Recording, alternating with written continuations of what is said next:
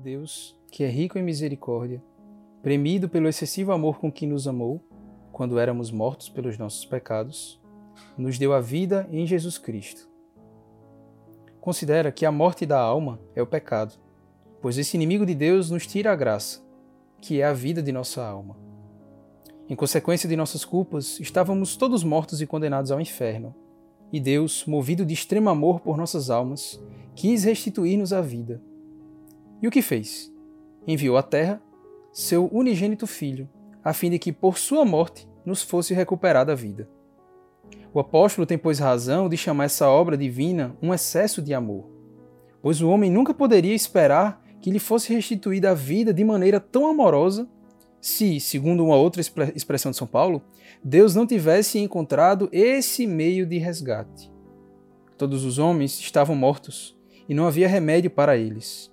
Mas o Filho de Deus, movido pelas entranhas de sua misericórdia, desceu do céu e deu-nos a vida. Com justiça, pois, o apóstolo chama Jesus Cristo a nossa vida. Eis, pois, esse divino Redentor, revestido da nossa carne e feito menino por nós.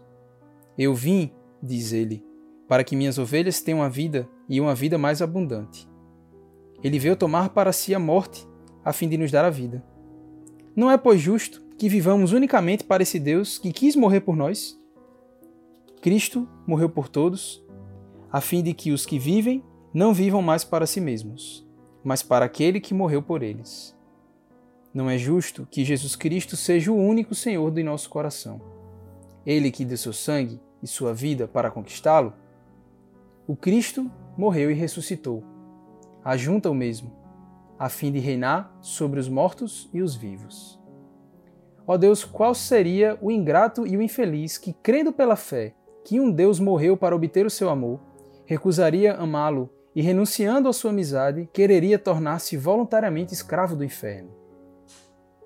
Afetos e súplicas. Ó meu Jesus, se não tivesseis aceito e sofrido a morte por mim, eu permaneceria na morte do pecado, sem esperança de salvar-me nem de poder jamais amar-vos. Por vossa morte, me restituístes a vida, mas eu a perdi depois voluntariamente e muitas vezes tornando a pecar. Morrestes para ganhar o meu coração, e eu, com minhas rebeliões, o fiz escravo do demônio. Eu vos tenho desprezado e recusado reconhecer-vos por meu Senhor.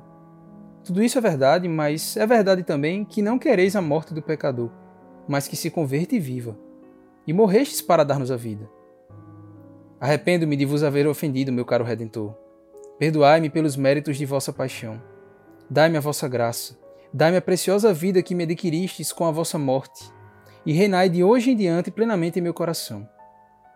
Não quero mais estar sob o poder do demônio. Ele não é o meu Deus. Ele não me ama. Ele nada sofreu por mim. O demônio nunca foi o legítimo possuidor do meu coração. Ele o roubou. Vós sois, meu Jesus, vós apenas sois o seu verdadeiro dono. Vós que me criastes e me resgatastes com o vosso sangue.